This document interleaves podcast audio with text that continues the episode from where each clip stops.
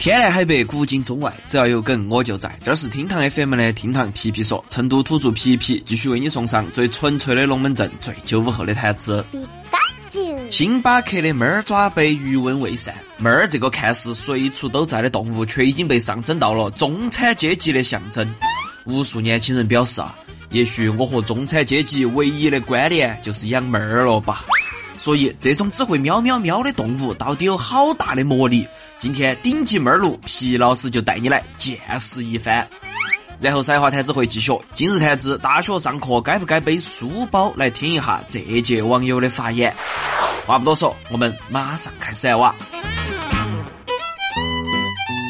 星巴克的猫爪杯可以买不到，但是有一群可恶的人，他们虽然也没有买到猫爪杯，但是回到家中，抓起自己猫主子毛茸茸的小爪爪，随便放进一个并不讲究的玻璃杯，随便来几张摆拍，再随便加几个滤镜。和这种货真价实的猫爪杯比起来，被炒到了一千二百多的星巴克猫爪杯就瞬间没得了牌面。然而，对于那些既没有抢到猫儿爪杯，也没得猫儿的人而言，他们只配坐在柠檬山的顶端俯瞰众生。就算气急败坏，也只能默默点赞。毕竟鲁迅先生没有说过，当代都市年轻人只分两种：有猫儿的和羡慕别个有猫儿的。在当今社会啊，猫儿算一级社交话题。对于有猫儿的人而言，三句话就能从“我们不熟吧”发展为“加个微信吧”。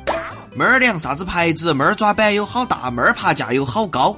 聊得清清楚楚、明明白白。如果再交代出自己专用的猫儿粮代购卖家，嚯哟，那真的就是拜个把子的朋友了。所以兄弟们，在担心追不到女神之前。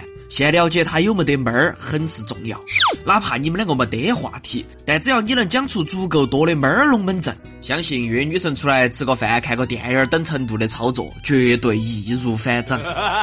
因为啊，对养妹儿的妹子来说，最顺耳的赞美，并不是你今天真美，而是你家的妹儿也太可爱了吧。我敢保证，没得一个老母亲能逃脱这句话，老父亲也不行。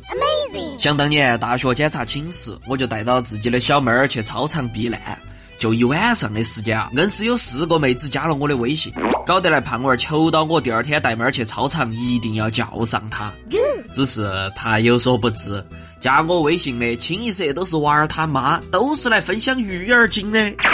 都晓得可乐是肥仔快乐水，那么妹儿又名肥仔快乐瘦，你晓不晓得呢？当有了妹儿过后啊，在家死宅那都不叫死宅了，而是高品质的单身生活。以前女生攒钱为了买包，男生攒钱为了买球鞋，现在大家人生中的第一次奢侈行为就是为了买妹儿。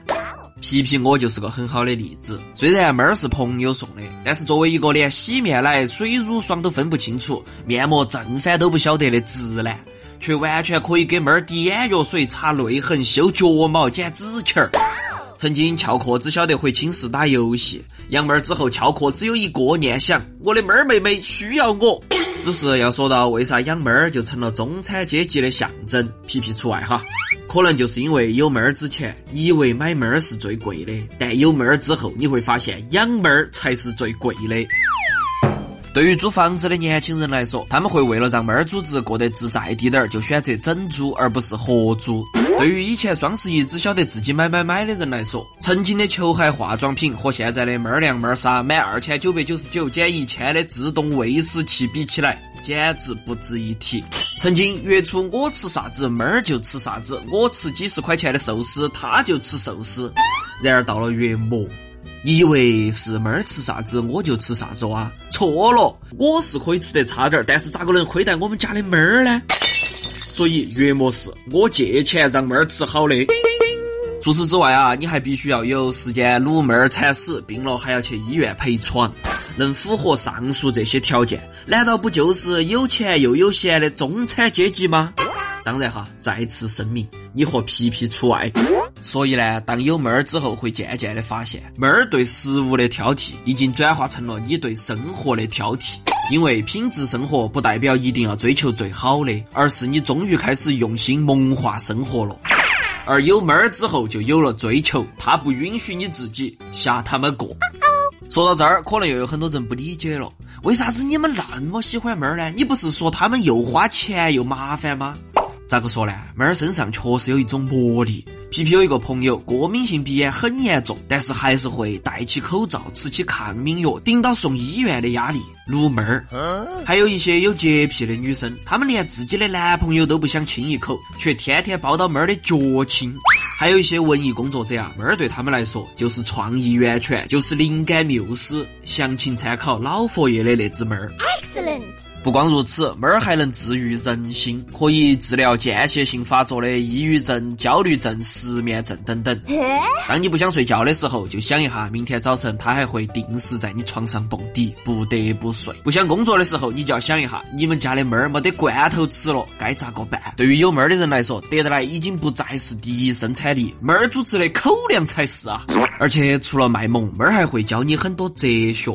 比如说更爱自己，因为没得人晓得猫儿在想啥子，但所有人都晓得猫儿很自我。在猫儿面前，人人平等，不管你是贫穷还是富有，不管是健康还是疾病，他们都看不起你。